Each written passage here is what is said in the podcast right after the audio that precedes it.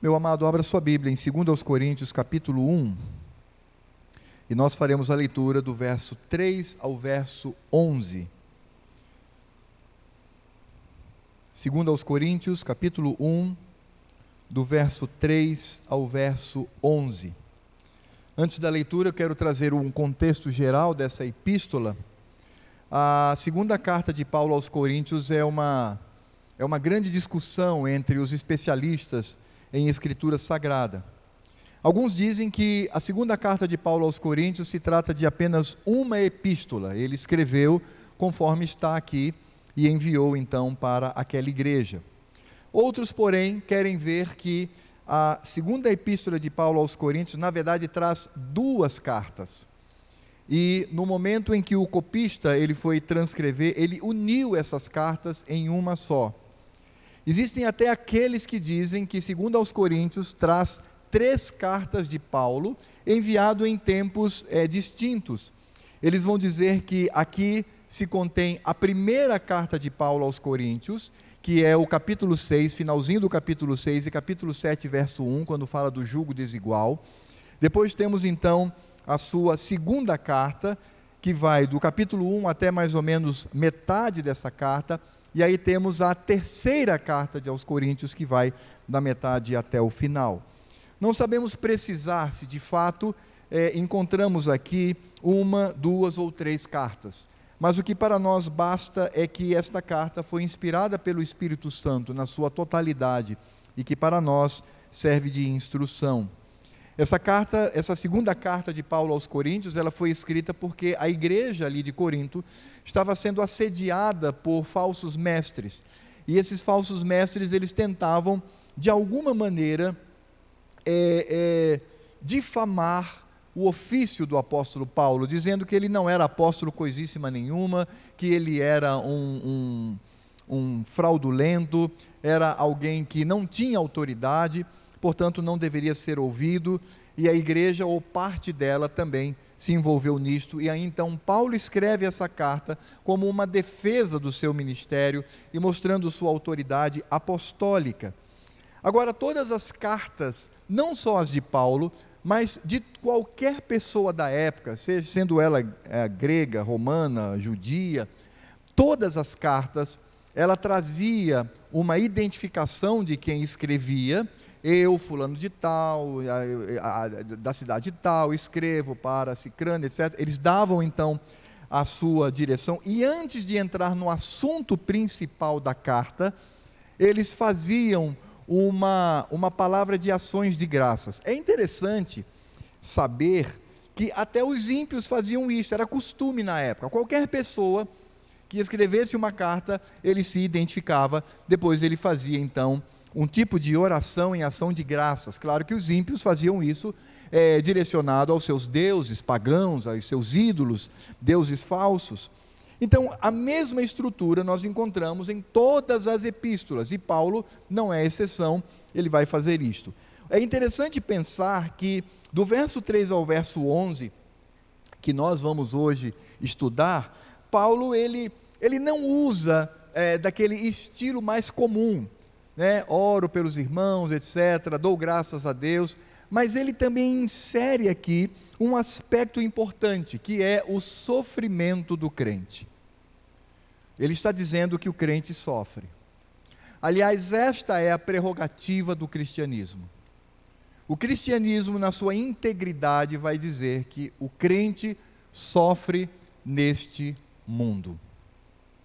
Interessante pensar que contrário a esta mensagem do sofrimento do crente, do padecimento do crente nessa terra, nós encontramos aqueles que se dizem cristãos e que pertencem a instituições e igrejas falsas e que prometem dinheiro, prometem saúde, prometem até vida eterna nessa terra, prometem aquilo que não podem dar.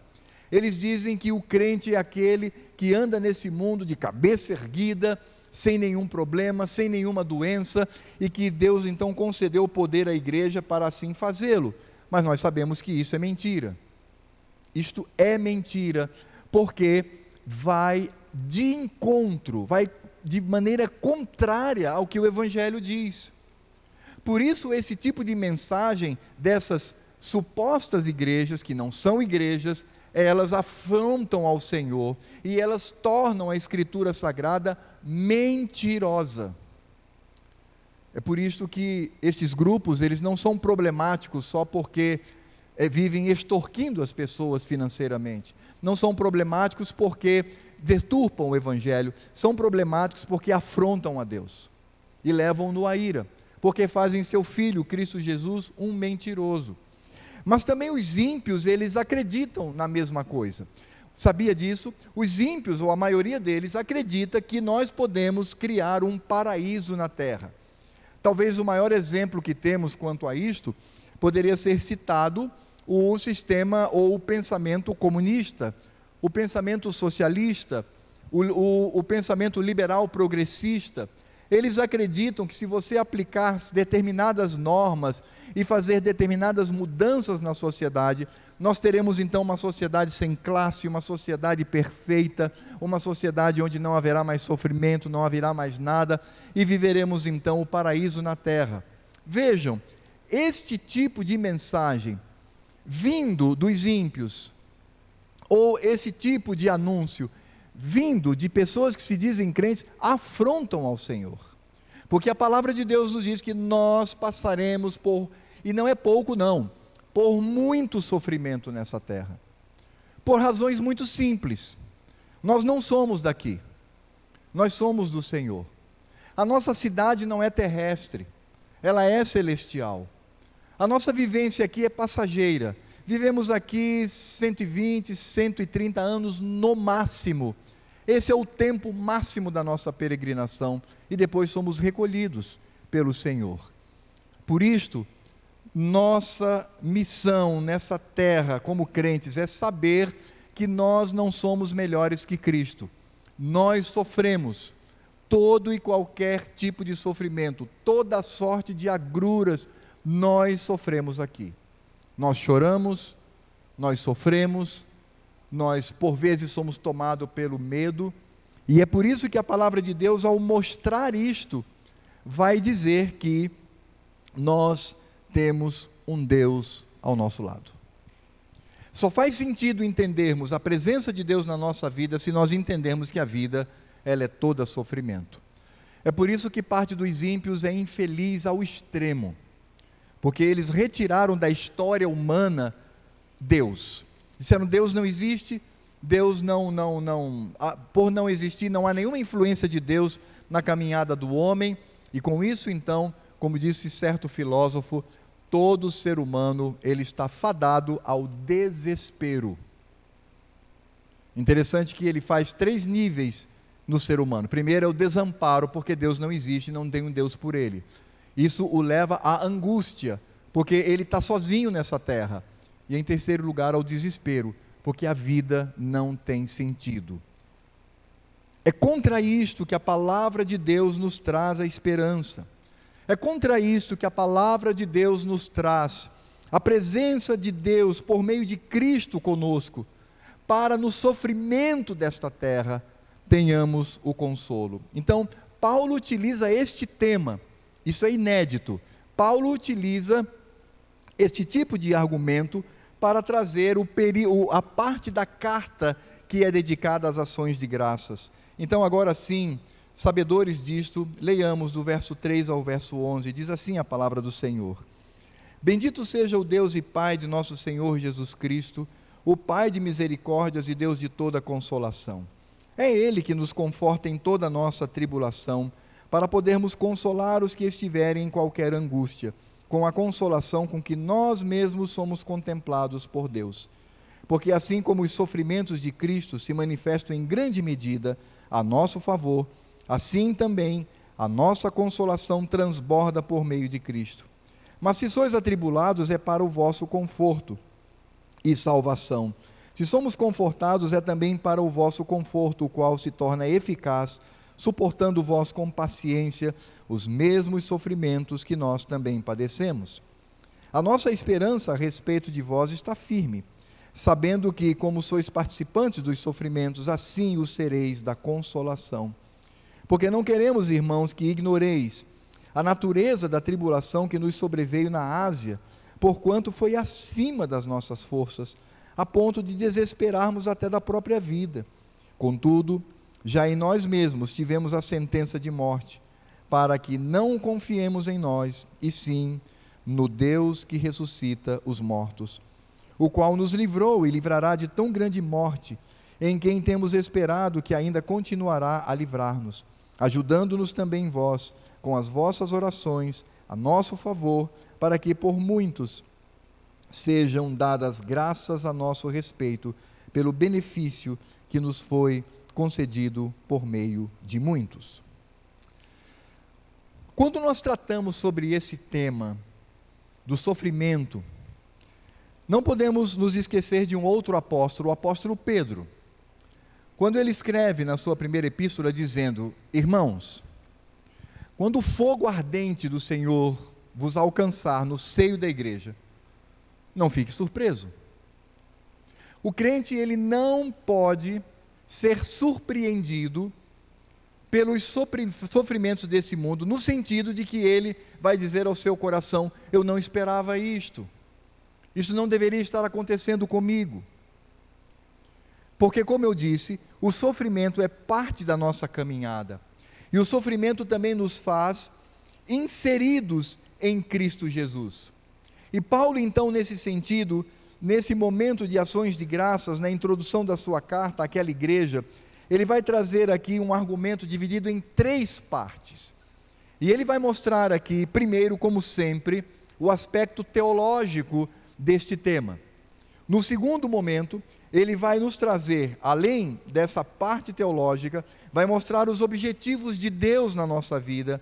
E por fim, ele conclui dando um testemunho pessoal de como Deus tem tratado o seu servo. Então vamos lá para a primeira parte do texto, que fala sobre a natureza de Deus, isso está no verso 3 e a primeira parte do verso 4. Diz assim Paulo: Bendito seja o Deus e Pai de nosso Senhor Jesus Cristo, o Pai de misericórdias e Deus de toda consolação, é Ele que nos conforta em toda a nossa tribulação. A palavra traduzida aqui por bendito é uma expressão de louvor. Ele não está apenas reconhecendo que o Senhor, ele é magnânimo, santo, puro, digno de toda honra e glória, mas Paulo, inclusive, aqui utiliza uma expressão que era muito comum entre os judeus piedosos. Os judeus piedosos, quando eles se referiam ao Senhor, eles diriam sempre: Bendito seja o Deus. Portanto, Paulo, ele reconhece essa expressão e reconhece esse Deus que é bendito sobre todas as coisas, que é digno de toda honra e de toda glória, que é digno de toda a nossa atenção. Por isso, antes de qualquer sofrimento, antes de qualquer agrura, antes de qualquer situação que venha balançar o nosso coração, nós precisamos entender que Deus deve ser adorado e exaltado sobre todas as coisas. O Deus que deve ser exaltado, independentemente de qualquer situação. Não há nenhuma situação na vida que tenha poder para retirar do nosso coração o nosso desejo de engrandecer ao Senhor. Vocês se lembram do exemplo de um dos nossos pais no passado e irmão em Cristo, Jó? O que ele fez? Quando chegou a notícia a ele de que todos os seus filhos estavam mortos, de que todas as suas propriedades haviam sido tragadas pela fúria de Satanás, o que foi que ele fez? Ele não, naquele momento, não disse: Mas por que isso está acontecendo comigo, meu Senhor? Senhor, o que foi que eu fiz? Não, ele vai falar isso depois. Depois ele vai ter um arrazoado com seus amigos e com o próprio Deus, colocando este coração vacilante. E Deus então vai trabalhar no seu íntimo. Mas a primeira atitude daquele homem tomado pelo Espírito de Deus foi: Louvado seja o Senhor. Ele deu, ele tirou. Bendito seja o nome do nosso Deus. Por isso, Paulo não coloca aqui essa expressão a esmo, Paulo coloca aqui essa expressão para demonstrar que antes de qualquer coisa, inclusive das tragédias da vida, das tristezas da vida, das contrariedades da vida, nós precisamos louvar ao Senhor, porque o louvor ao Senhor, dizendo que Ele é bendito sobre todas as coisas, ela, é, é, essa atitude independe de como estamos. Se estamos bem, fartos, devemos glorificar ao Senhor. Se estamos mal e sem recursos, devemos glorificar ao Senhor. É por isso que não podemos ser como meninos mimados, que nos momentos difíceis da vida, estamos reivindicando do Senhor a mudança da nossa sorte, a mudança da nossa vida. Não, devemos glorificar ao Senhor, porque, como eu disse, o louvor a Deus independe do que passamos, ainda que seja um sofrimento profundo e uma dor intensa. Mas veja que Paulo ele não utiliza aqui apenas a expressão comum entre os judeus, bendito seja o Deus, mas ele também acrescenta e Pai de nosso Senhor Jesus Cristo. Irmãos, o peso teológico que nós temos aqui é imenso. Porque Paulo está dizendo que Deus é bendito, mas imediatamente ele nos lembra que Deus é Pai de nosso Senhor Jesus Cristo. E a pergunta é: por que Paulo insere aqui o nome de Cristo? Veja que Paulo faz isso para depois dizer que o nosso Deus é Pai de misericórdias e Deus de toda consolação. Mas por que ele insere aqui? Porque Paulo nos mostra que tudo o que acontece entre Deus Pai e a sua igreja passa por Cristo. Cristo é o mediador. Mas Cristo não é apenas o mediador quanto aos nossos pecados, quanto à nossa salvação. Cristo é o mediador de todas as coisas que vêm de Deus. Nós não temos acesso direto a Deus, no sentido de que colocamos Cristo de lado e vamos até Ele. Isto é impossível. Nós só temos contato com Deus e Deus só tem contato conosco mediante Cristo. Me permitam aqui a redundância: mediante o mediador. É por isso que Paulo, ele insere aqui, ele não é apenas o Deus bendito, mas esse bendizer ao nome do Deus deve acontecer por meio de seu filho Cristo Jesus, porque ele é o pai de nosso Senhor Jesus Cristo. E aí nesse sentido, Paulo nos mostra que o filho é quem revela o pai. A revelação do pai não vem direta a nós, mas a revelação do Pai vem por meio de Cristo Jesus. É o que nós encontramos lá no Evangelho de João, capítulo 1, verso 18, quando diz: Ninguém jamais viu a Deus. O Deus unigênito que está no seio do Pai é quem o revelou. Cristo, como Deus e também homem, é aquele que nos revela ao Senhor. Por isso que a forma de Deus Pai falar conosco hoje, e isto só acontece por meio de Cristo Jesus. É o que o autor de Hebreus nos diz no capítulo 1, versos de 1 a 4, mostrando como Deus fala a nós hoje.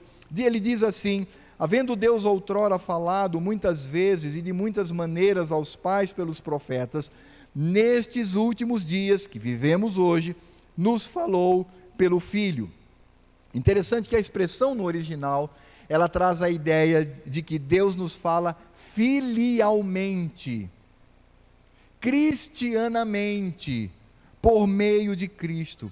Agora, quem é esse Cristo? A quem constituiu o herdeiro de todas as coisas, pelo qual também fez o universo. Ele que é o esplendor da glória e a expressão exata do seu ser Vejam como o autor de Hebreus desenvolve a sua cristologia. Ele diz que Cristo é a expressão exata do Pai, sustentando todas as coisas pela palavra do seu poder, depois de ter feito a purificação dos pecados, assentou-se à direita da majestade nas alturas, tendo se tornado tão superior aos anjos quanto herdou mais excelente nome do que eles. Deus nos fala por meio de Cristo, porque Cristo é quem revela o Pai.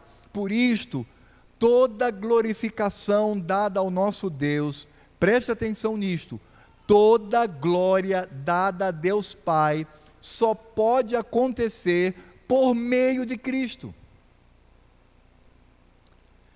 Eu me lembro que ano passado, ano retrasado, uma pessoa nova na nossa igreja, recém-chegada, ela chegou a mim e falou assim: Pastor, por que vocês falam tanto em Cristo, Cristo, Cristo? E não fala no Espírito Santo, não, não fala em Deus Pai, não. Eu falei: Não, nós falamos, claro que falamos. É, mas vocês dão é muita ênfase a Cristo, eu queria saber por quê. Eu disse: Minha amada, é porque a nossa igreja, primeiro, ela é cristocêntrica. Segundo, nós só podemos nos dirigir ao Pai que age por meio do seu Espírito, que é o Espírito de Cristo, por meio do próprio Cristo. É por isso que Pedro, na sua primeira carta, no capítulo 4, no verso 11, na segunda parte, preste atenção no que o apóstolo diz. Veja o que ele diz. Pedro diz assim: em todas as coisas seja Deus glorificado. Amém? Em todas as coisas seja Deus glorificado. Agora a pergunta é: como? Como Deus é glorificado? Pedro diz: em todas as coisas seja Deus glorificado por meio de Jesus Cristo, a quem pertence a glória e o domínio pelos séculos dos séculos. E o apóstolo termina dizendo: Amém. Eu só posso glorificar ao meu Senhor por meio de Cristo. Daí a posição cristocêntrica da igreja neste mundo. É por isso que dos púlpitos das igrejas fiéis se prega a Cristo, não se prega o homem, não se prega as personagens bíblicas. É triste quando vamos a um culto e o pregador ressalta Paulo, ressalta José do Egito, ressalta Moisés, ressalta Abraão. Isso é triste, porque a pregação, ela só pode ser verdadeira e fiel quando os ouvintes ouvem e veem pela fé Cristo Jesus. É nesse sentido que Paulo, cuidadosamente e ao mesmo tempo inspirado pelo Espírito Santo, ele não termina dizendo bendito seja o Deus, mas ele diz e Pai de nosso Senhor Jesus Cristo. E quando nós entendemos que toda a atitude de Deus, toda, toda a atitude de Deus, se dá por meio de Cristo Jesus, aliás, é interessante lembrar que até a criação, porque nós sabemos que Deus Pai não criou todas as coisas diretamente. Mas o que diz a Bíblia? O que diz a Escritura Sagrada? Que Deus criou todas as coisas por meio de Cristo Jesus. É isso que nos diz a Escritura Sagrada. Quando Paulo se refere a Cristo, diz por meio de quem todas as coisas foram criadas e são sustentadas. O próprio Pai exaltou a Cristo como pessoa humana, para que nós entendêssemos essa verdade. E aí, quando entendemos que toda a atitude de Deus se dá por meio de Cristo Jesus, aí sim vamos encontrar duas características dessa manifestação de Deus Pai por meio de Jesus Cristo. A primeira é que o nosso Deus é Pai das misericórdias. Irmãos, essa expressão nos fala quanto ao significado do sentimento de Deus para com os seus eleitos. O que Deus pensa acerca da minha pessoa e da sua pessoa em Cristo Jesus. Essa palavra, traduzida por misericórdia, ela também significa compaixão, piedade, bondade, desejo de fazer o bem. Por isso, Paulo nos fala com bastante clareza que Deus é o nosso Pai de misericórdias, mas não apenas isto. O nosso Deus não é apenas aquele Deus que tem desejo e age piedosamente, amorosamente, carinhosamente para conosco, o tempo todo por meio de Cristo. Mas Paulo também nos diz que Ele é o Deus de toda consolação. Ah, irmãos, esta revelação o mundo não tem. Onde que o mundo busca o consolo? Nas suas próprias maquinarias, nos seus projetos. Aliás, o mundo, primeiro que foge com toda a veemência do sofrimento. Nós também podemos fazer isso, não é errado.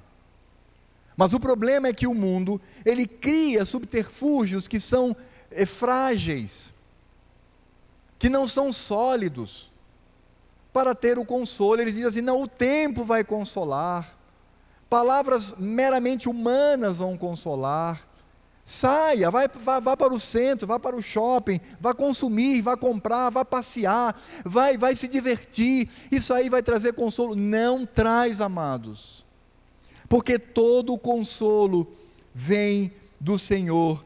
É interessante que essa expressão aqui, trazida por Paulo, quando diz que é Deus de toda consolação, essa palavra significa conforto, alívio, mas também, veja que palavra rica, significa que o nosso Deus, ele tem a Cristo, como nós temos, que intercede por nós, sendo o nosso advogado. Portanto, o nosso Deus, que é o Deus de toda consolação, ele não apenas nos consola, mas ele também nos limpa, ele, ele, ele age sobre nós trazendo a salvação por meio de Cristo Jesus.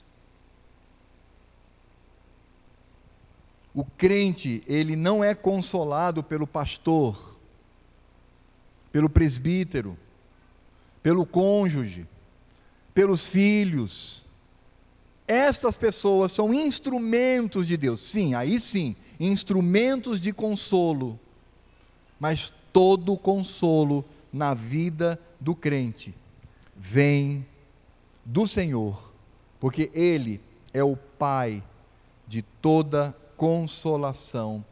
E esse consolo, como essa palavra significa também, é, a, a expressão grega, me permita pronunciá-la aqui, parácletos, ou seja, como um advogado, como aquele que intercede.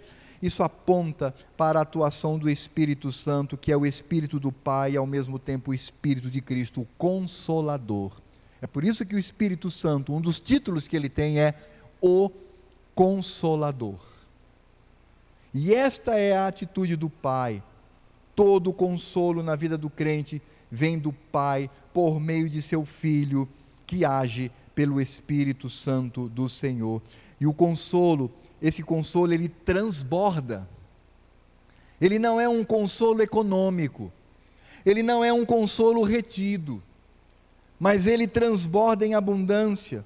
Como diz aqui a segunda parte do verso 5, quando diz assim, lendo todo o verso 5, porque assim como os sofrimentos de Cristo se manifestam em grande medida a nosso favor, assim também a nossa consolação transborda, transborda por meio de Cristo.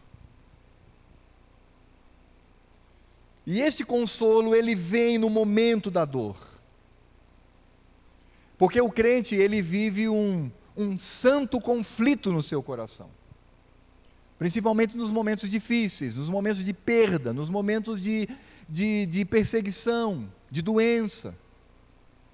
Qual é o conflito, o santo conflito que ele vive? Ele vive a dor na alegria. E ele vive a alegria na dor. O crente chora, ele sofre, mas neste mesmo momento, o crente é consolado pelo Senhor por suas promessas eternas. Quando nós perdemos um irmão em Cristo, irmãos e irmãs em Cristo, nós sofremos pela saudade tempor é, temporária, mas nos alegramos porque vamos encontrá-los. Esta é a vida do crente. E é dessa forma que, por meio de Cristo, e por que por meio de Cristo, irmãos? É simples Porque esta alegria vem da obra de Cristo na nossa vida. Por que vamos reencontrar aqueles que já se foram, que foram recolhidos pelo Pai? Por causa da obra de Cristo. Por que vamos viver eternamente com eles? Por causa da obra de Cristo. Por que toda lágrima será enxugada do nosso rosto? Por que todo choro será retido por toda a eternidade? Porque um dia vamos cantar um cântico jocoso contra a morte que terá o seu fim, mas que ainda hoje nos assola com seus aguilhões, com seu ferrão, com seu chicote impiedoso. Porque um dia vamos olhar para ela e desprezá-la por causa da obra de Cristo. E é exatamente nesse sentido que Paulo nos apresenta que a doutrina de Deus por meio de Cristo Jesus no que diz respeito ao consolo. E aí então ele vai falar sobre os objetivos do nosso Deus. E nós vamos encontrar isso da segunda parte do verso 4 até o verso número 7. Quando de fato Paulo mostra que Deus possui um objetivo. E sabe qual é o maior objetivo de Deus em nos trazer consolo? Talvez você pense assim: o principal motivo de Deus trazer consolo é porque Ele quer nos aliviar apenas, individualmente, né? nós mesmos, enclausurados na nossa própria pessoa. Deus quer isso? Não. O objetivo de Deus em nos consolar é desenvolver no nosso coração altruísmo. Veja o que diz a palavra de Deus. A partir do verso 4. É Ele que nos conforta em toda a nossa tribulação, para. O que, é esse para? O que é essa preposição para? É o objetivo. Porque Deus consola você.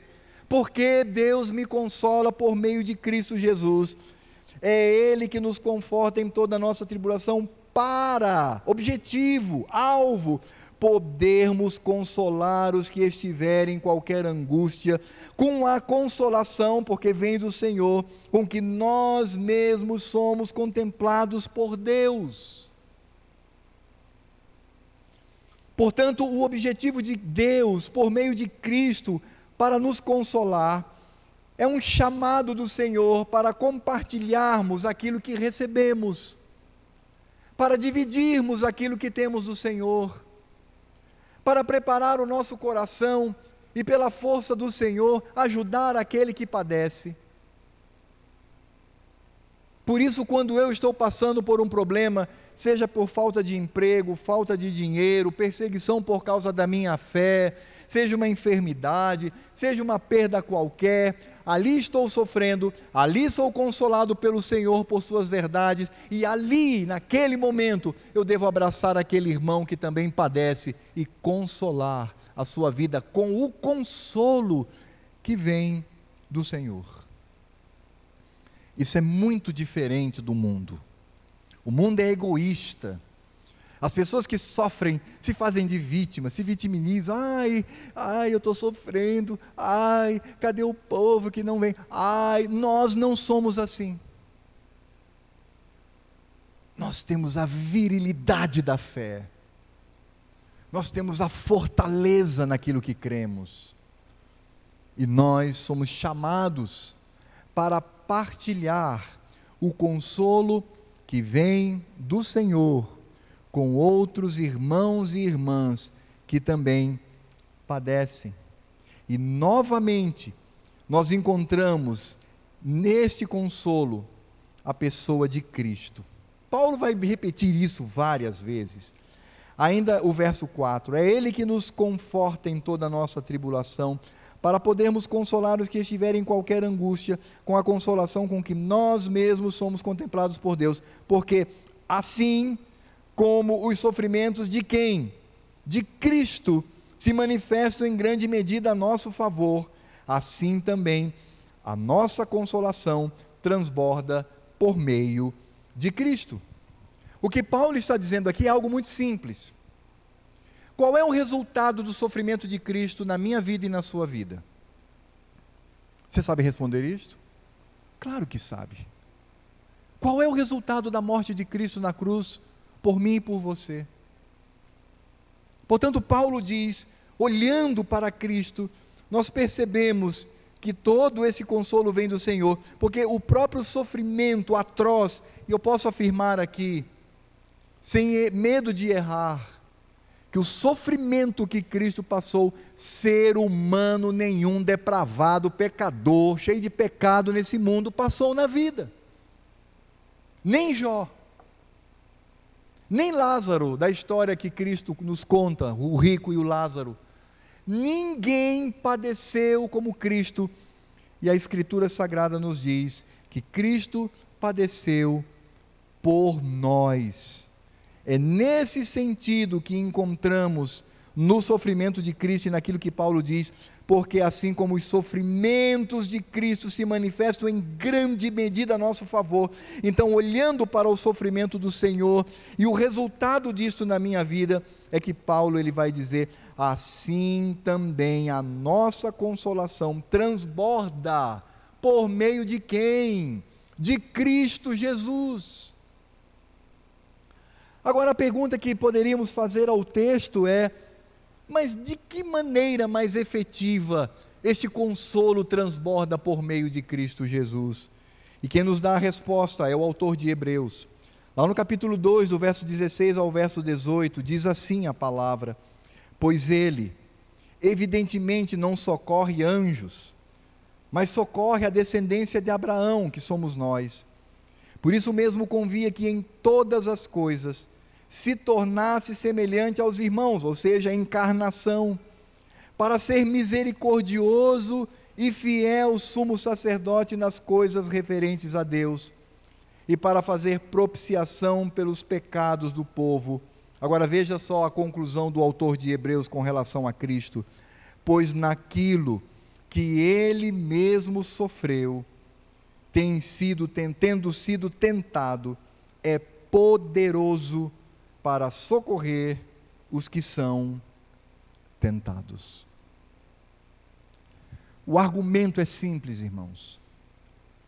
Cristo, ele não conhece o nosso sofrimento apenas por ser Deus.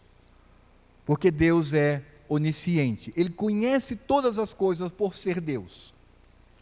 Mas Cristo tem algo que agrega a esse conhecimento divino é que ele não apenas conhece, mas ele os viveu. É por isso que a atitude de Cristo para conosco demonstra claramente que este consolo só pode transbordar por meio de Cristo. Cristo sofreu porque foi perseguido.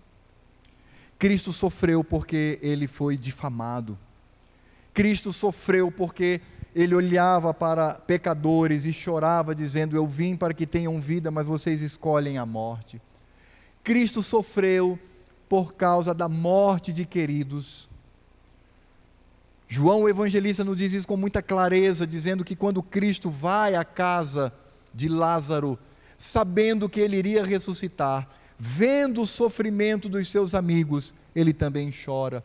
Cristo sofreu o luto, Cristo sofreu a perseguição, Cristo sofreu as injúrias, Cristo sofreu dor física, Cristo foi massacrado, Cristo morreu numa cruz.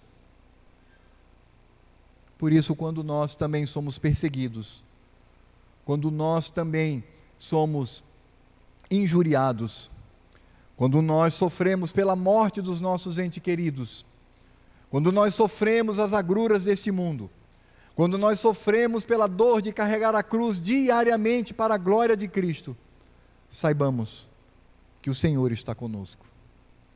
O Senhor sabe o que é padecer. Interessante que, no período em que estava em tratamento da Covid-19, tinha algo que aliviava muito o meu coração. Interessante isso, né? Você fica muito fragilizado, tem toda aquela coisa, e aliviava muito o meu coração. Às vezes, quando vinha um profissional na área da saúde, nós tivemos um irmão muito querido da Assembleia de Deus, um irmão valoroso, que foi quem nos acompanhou durante todo o processo, e também é, pessoas que iam lá para fazer exames e tal. E a primeira pergunta que eu fazia não é, olha, você né, é profissional, você trabalha. Não, a primeira pergunta que eu fazia é: você já teve Covid? E, gente, como era bom quando a pessoa dizia, já, Alfredo, já tive duas vezes, ah, tive uma, ah, eu, meu pulmão foi a tanto, etc. E aquilo dizia assim, bom Senhor, está aqui com saúde, tu tens poder. É esse o sentido. Cristo, ele sofreu. Quando nós sofremos perdas na vida, quando nós sofremos pelas agruras, pelas injustiças, pelo luto, quando nós sofremos, Cristo nos abraça dizendo: Eu sei o que é isso, eu vivi isto, e estou aqui para trazer o consolo de meu Pai. Irmãos, o mundo não tem isso. O mundo não sabe o que é isto. E é interessante porque este sofrimento e esta atuação de Cristo, porque somos beneficiados pelo sofrimento de Cristo e ao mesmo tempo ele nos traz o consolo, também significa dizer que tudo isto promove a unidade do corpo de Cristo. Versos 6 e 7. Mas se somos atribulados, é para o vosso conforto e salvação. Paulo está falando agora de si. Mas se somos, eu, Paulo, e os meus companheiros aqui missionários, se somos atribulados, esse, essa tribulação é para o vosso conforto e salvação. Se somos confortados, é também para o vosso conforto, o qual se torna eficaz, suportando vós com paciência os mesmos sofrimentos que nós também padecemos. A nossa esperança a respeito de vós está firme, sabendo que, como sois participantes dos sofrimentos, assim o sereis da consolação. Irmãos, eu creio que um dos momentos de maior comunhão na nossa igreja, ainda que afastados socialmente, foi no sofrimento. Todos nós estávamos ali, voltados para o sofrimento de alguns irmãos, inclusive algumas perdas. É, é engraçado pensar que eu nunca tive tanta comunhão com a família do meu irmão, principalmente a Marcele, do que nesse período. E ali, junto, nos fortalecendo. E também outros irmãos. No grupo da igreja, irmãos solidários, ali, estamos em oração, ó oh, Senhor, misericórdia, ó oh, Deus, obrigado pela vitória. Enfim, como isso nos uniu. O sofrimento no seio da igreja promove esta unidade, promove esta união. Irmãos que eu não me importava muito, que eu nem me lembrava dele, agora eu estou em oração por ele, orando todos os dias, pedindo graça de Deus e pedindo a libertação deste irmão, de acordo com a vontade do Senhor. Portanto, o sofrimento que vem e também o consolo que vem, ele vem para a unidade do corpo de Cristo. É por isso que o sofrimento não é em vão, mas também o consolo nos traz esta prerrogativa de estarmos unidos como corpo de Cristo, como família de Deus, como irmãos em Cristo Jesus. E é interessante porque eu e talvez alguns irmãos aqui também experimentem isto. Eu faço parte de muitos grupos de pastores, né? alguns até pensei em sair, mas eu permaneço. Irmãos, é interessante quando um pastor que eu nunca vi na minha vida, lá do interior da Bahia, ele diz assim: orem, orem pela minha esposa, ela está com Covid, está com câncer, está passando por dificuldade. Irmãos, é, a igreja me perseguiu e eu estou sem campo, estou sem sustento e tal, orem por mim. E aí você ora por aquele irmão, sem nunca tê-lo visto, porque promove de fato a unidade. É isso que Paulo nos ensina aqui. É esse o objetivo de Deus. O objetivo de Deus é quebrar o egoísmo, promover o altruísmo e unir o seu povo ao redor de um único tema: o sofrimento e os rogos pelo consolo do Senhor. E aí, quando Paulo fala deste objetivo de Deus sobre a sua igreja, para deixar de ser um pouco egoísta, impassível, que não se envolve com outros irmãos. Então, Senhor Deus, Ele nos chama a esta comunhão e Ele também faz com que sejamos altruístas nesse contexto. Paulo, então, quando nos ensina isso, ele agora vai dar o testemunho da sua própria vida. Seria mais ou menos como uma aplicação do que Paulo está dizendo aqui, e isso vai do verso 8 até o verso 11. E lá no verso 8, Paulo começa dizendo sobre a aflição e o desespero que ele sofreu. A expressão aqui é de uma perplexidade profunda, totalmente destituída de recursos. Olha o que Paulo diz no verso 8: Porque não queremos, irmãos, que ignoreis a natureza da tribulação que nos sobreveio na Ásia, porquanto foi acima das nossas forças, a ponto de desesperarmos até da própria vida.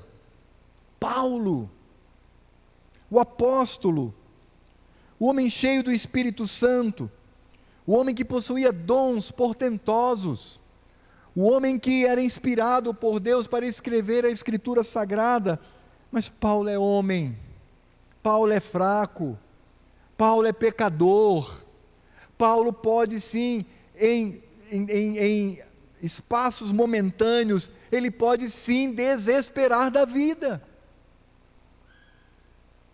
Porque o sofrimento faz isto.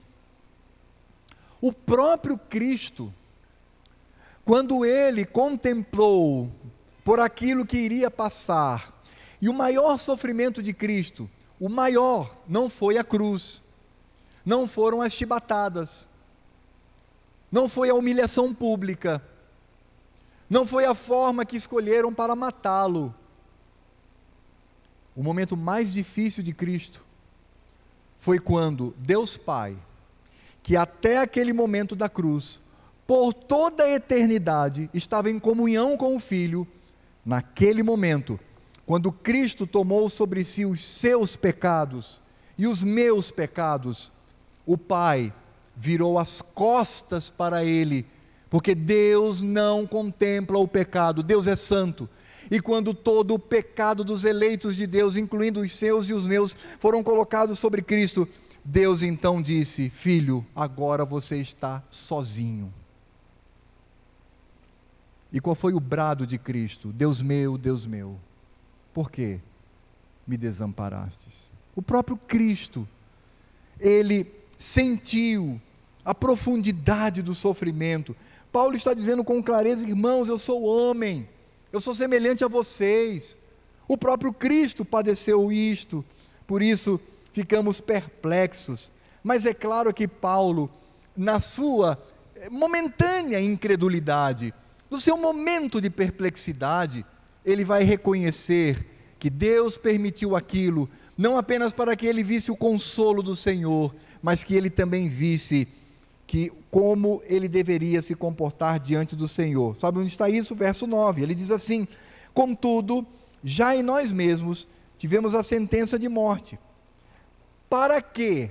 Olha que Paulo diz aqui. Por que passamos por tudo isto? E inclusive fomos levados pela nossa fraqueza humana. Ele diz assim: para que não confiemos em nós Porque este é o problema, irmãos. Quando em momentos da vida nós achamos que somos suficientes. É por isso que Deus permite que irmãos próximos a nós, irmãs próximas a nós, morram, sejam recolhidos, para que lembremos-nos de que somos frágeis, de que poderia ser eu eu poderia estar naquele lugar. Eu poderia ser como serei recolhido pelo Senhor. Não podemos confiar na saúde, na atividade física, nos médicos como confiança última. São instrumentos de Deus. Mas a nossa confiança tem que ser no Senhor. E pela construção que Paulo nos faz aqui, ele estava é, já começando a deslizar para essa autossuficiência. Aí, como ele mesmo diz, ele diz assim: tivemos a sentença de morte, ele diz. E por que isso aconteceu? Ah, porque nada acontece por acaso na vida do crente para que não confiemos em nós. E sim, no Deus, e veja como Paulo constrói aqui o seu ensino, que ressuscita os mortos. Há um paralelo aqui, porque quando ele diz assim, contudo, já em nós mesmos tivemos a sentença de morte. Por que tivemos essa sentença? Para que não confiemos em nós mesmos, mas confiemos em Deus. Que Deus é esse que ressuscita mortos? algo que eu não posso fazer, mas que o Senhor Deus faz pelo seu poder, graça e misericórdia. E aí Paulo então, ele transcende. É esse é o segredo do crente. Paulo, ele não está olhando apenas para o aqui e agora, mas Paulo olha para a eternidade. É daí que vem o consolo, amados. Quando perdermos pessoas da nossa família próximas a nós, sofreremos dores, mas ao mesmo tempo teremos o consolo do Senhor, porque a nossa visão, ela atinge a eternidade. É exatamente o que Paulo diz no verso 10: o qual nos livrou e livrará de tão grande morte. Essa morte aqui que Paulo está falando não é mais a morte que ele quase experimentou na Ásia. Essa morte aqui é a eterna a construção que se dá aqui. Paulo, então, olhando para o momento em que a sua vida foi ameaçada de morte, e ali ele aprendeu que não deve confiar em si mesmo, mas no Senhor que ressuscita mortos. Aí então Paulo aponta para os o último dia, o dia da ressurreição, é quando ele brada dizendo: O qual nos livrou e livrará. É a obra de Cristo de tão grande morte, em quem temos esperado que ainda continuará a livrar-nos. Por isso que nós precisamos tirar os nossos olhos deste mundo, irmãos, e colocar em Deus. O que, que o salmista diz? Olho para os montes de onde virá o meu socorro? Dos montes? Os ímpios diziam que os montes eram lugar de refúgio. No momento da batalha, eles deveriam estar no cume do, do, do monte, porque ali tinham a visão do inimigo e poderiam ali abatê-los. Ou mesmo em fuga. O monte simbolizava o resgate, o socorro. Mas o salmista não é ímpio. O salmista não é mundano.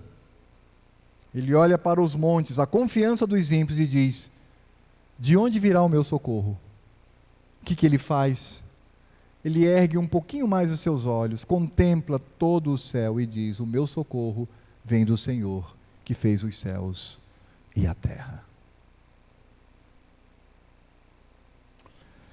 Ah, irmãos, é tão bom saber disto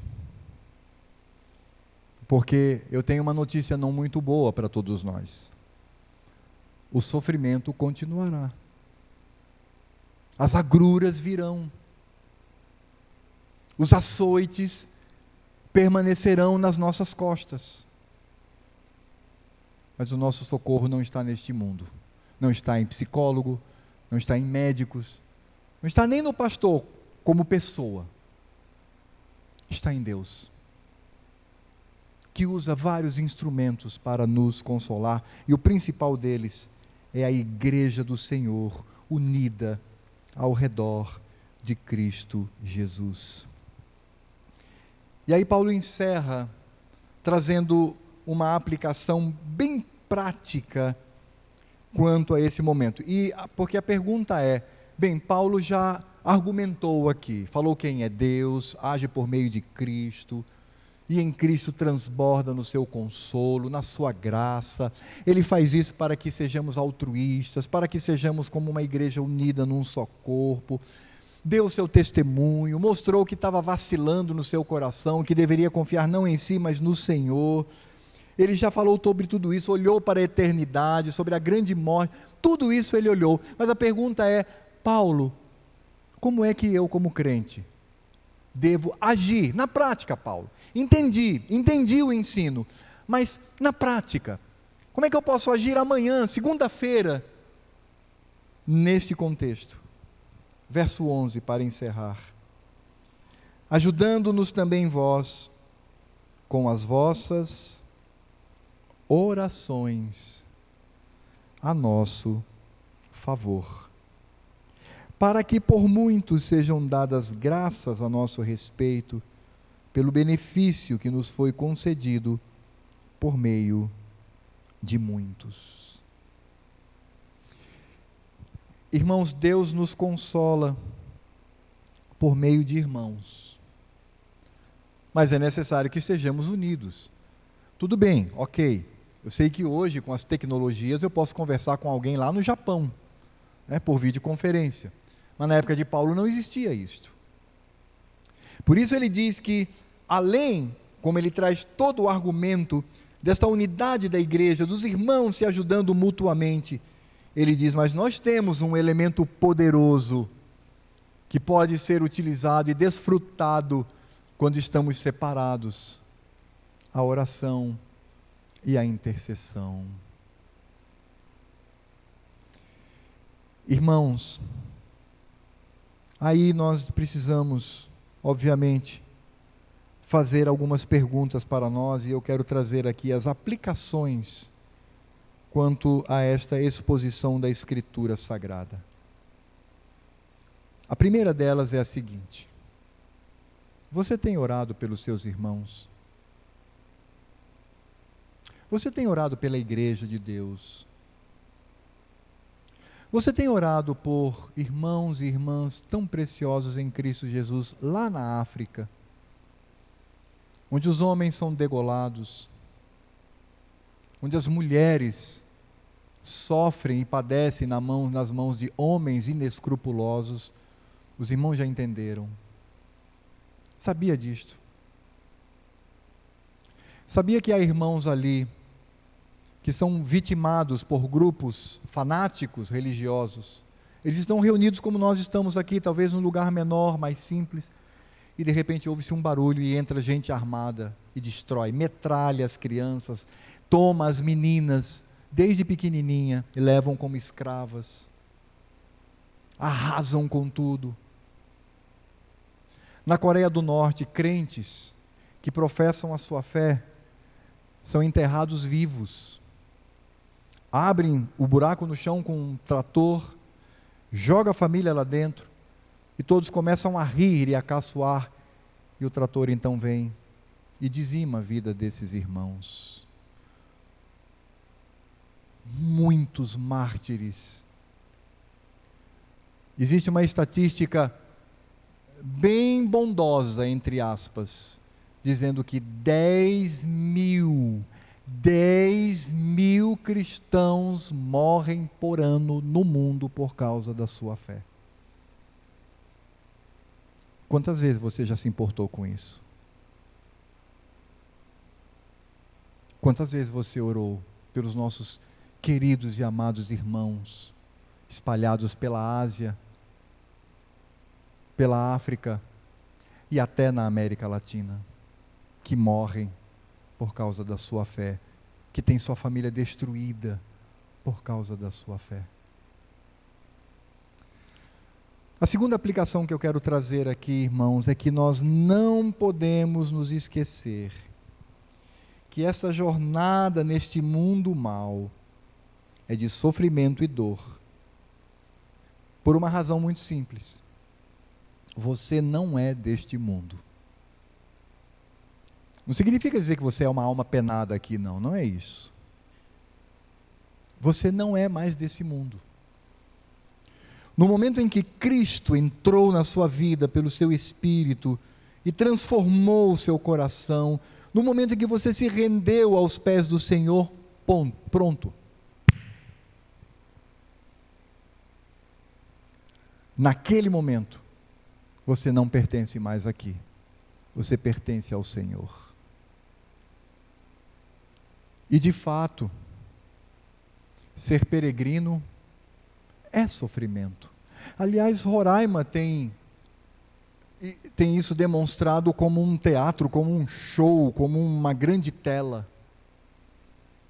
quando vemos tantas famílias venezuelanas, trabalhadoras, honestas, que padecem aqui. Por quê? Porque não são brasileiros, não falam a mesma língua. Tudo é estranho para eles e é muito difícil caminhar desta forma. Assim somos nós. Se não tivermos consciência de que não somos deste mundo e de que precisamos compreender que as nossas raízes não estão aqui, nos nossos bens, nossa saúde, nossa própria vida, nós não entenderemos o propósito do sofrimento e da dor na vida do crente. Mas no momento em que você perder o seu emprego por causa da sua fidelidade, perder pessoas conhecidas por causa da sua fidelidade, quando você começar a ser perseguido por causa da sua fidelidade, porque Paulo diz: quanto mais piedosos somos, mais perseguidos seremos, até por fogo amigo, irmãos, até por gente dentro da igreja que não tem compromisso com o Senhor. Nossa vida aqui é de sofrimento, mas é importante pensar que todo sofrimento, toda prova, traz o alívio do Senhor. 1 Coríntios capítulo 10, verso 13 é um texto muito conhecido. Não vos sobreveio tentação. Me permitam aqui substituir a palavra tentação por provação, porque também é, traz esse significado.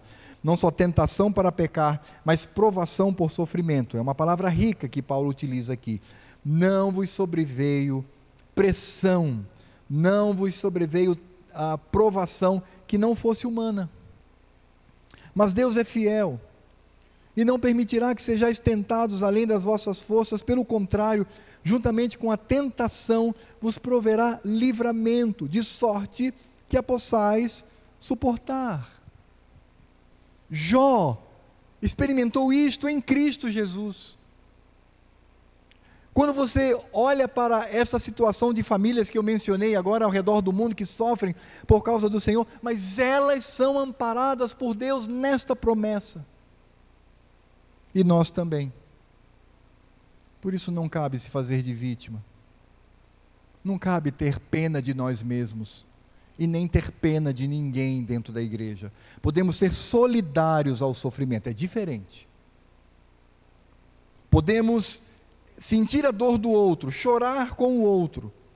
Podemos desenvolver no nosso coração misericórdia por ele, mas nunca pena, porque se é um crente, ele tem um amparo do Senhor. Assim como nós sempre teremos. Sabe por quê? Unicamente por causa de Cristo. Porque Cristo é tudo na nossa vida. Não foi Ele mesmo que disse? Em João 16, 33, estas coisas vos tenho dito para que tenhais paz em mim. No mundo, passais por aflições. Veja que o verbo aqui dá a entender que é algo cotidiano. Mas tem de bom ânimo. A palavra aqui é coragem. Por quê? Porque eu, Cristo, venci o mundo. Sabemos que temos passado por dias difíceis, mas por favor, meu irmão, semeie esta palavra no seu coração e tenha o comportamento que glorifica a Deus por meio de Cristo Jesus. Oremos. Senhor Deus e Pai, muito obrigado pela tua palavra que nos ensina de maneira tão profunda, tão forte, Senhor. Numa introdução de carta, no momento de ações de graças, ó Deus, cada palavra, cada frase, ó Deus, é ensino para nós. Ó Deus, obrigado por aquilo que aprendemos hoje.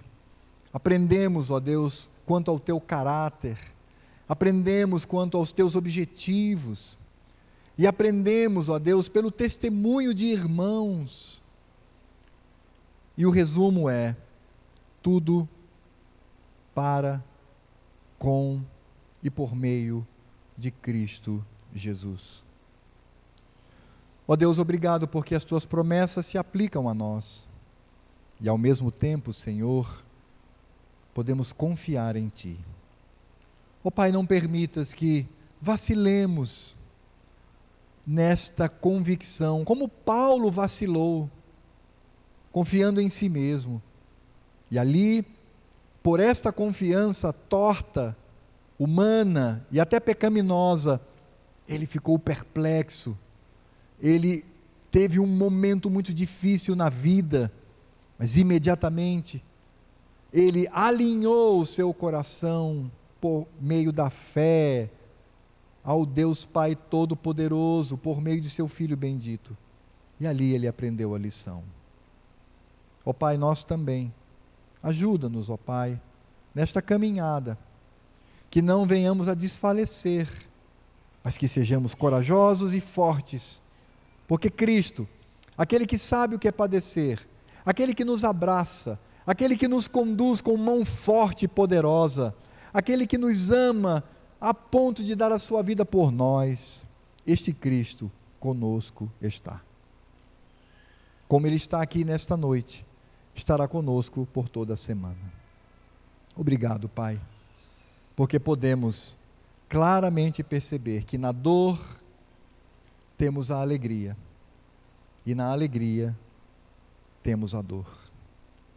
E agora que a graça desse Cristo amado, o amor de Deus Pai, e toda obra, todo consolo do Espírito Santo, que é o Espírito do Pai o Espírito de Cristo, provém deles, estejam sobre nós, estejam sobre todo o povo de Deus espalhado por essa terra, especialmente aqueles irmãos que são perseguidos, que são violentados por causa da sua fé até que Cristo volte.